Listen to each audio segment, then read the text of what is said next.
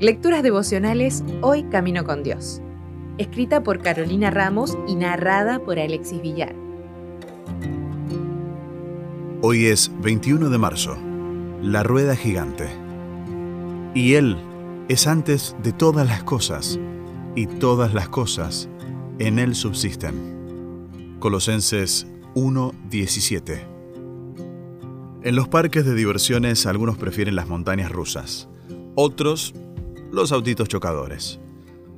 Personalmente elijo la rueda gigante, también conocida como Noria o Rueda de la Fortuna.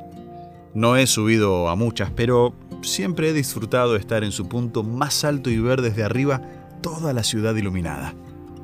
En una oportunidad hice fila por largo rato para subir a la que estaba junto a un puerto muy concurrido en Chicago. Allí se había construido la primera rueda gigante del mundo, como atractivo para la Exposición Mundial de 1893. Unos años antes se había estrenado la Torre Eiffel para esa misma exposición en París, así que el desafío era grande. Pero contó con el apoyo de ingenieros, arquitectos y demás encargados y tuvo gran éxito. Ahora me encontraba ante la segunda versión, que aunque no era tan alta resultaba muy imponente y pintoresca igual. Comencé a observarla con detenimiento y me di cuenta de que muchas veces somos como las ruedas gigantes. Nos acostumbramos a que las cosas giren siempre en torno a un eje, muchas veces nuestro yo. Pasamos por altibajos, nos acostumbramos a ellos y a veces hasta queremos permanecer en ese ciclo un tanto inestable.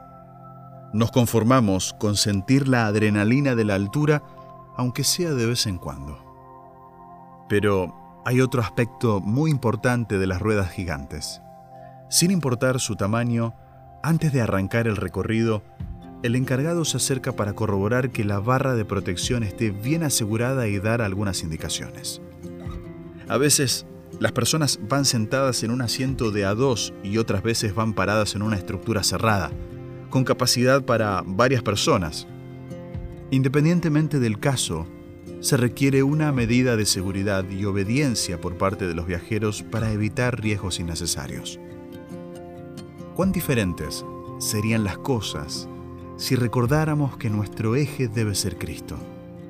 Si nuestra vida girara en torno a Él, si reconociéramos que tanto los puntos bajos como los altos de nuestro trayecto son momentos valiosos del recorrido y que en ambos podemos aprender formas necesarias de ver la vida.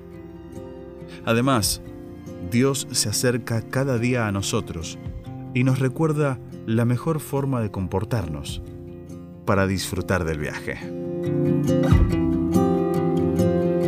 Si desea obtener más materiales como este, ingrese a editorialaces.com.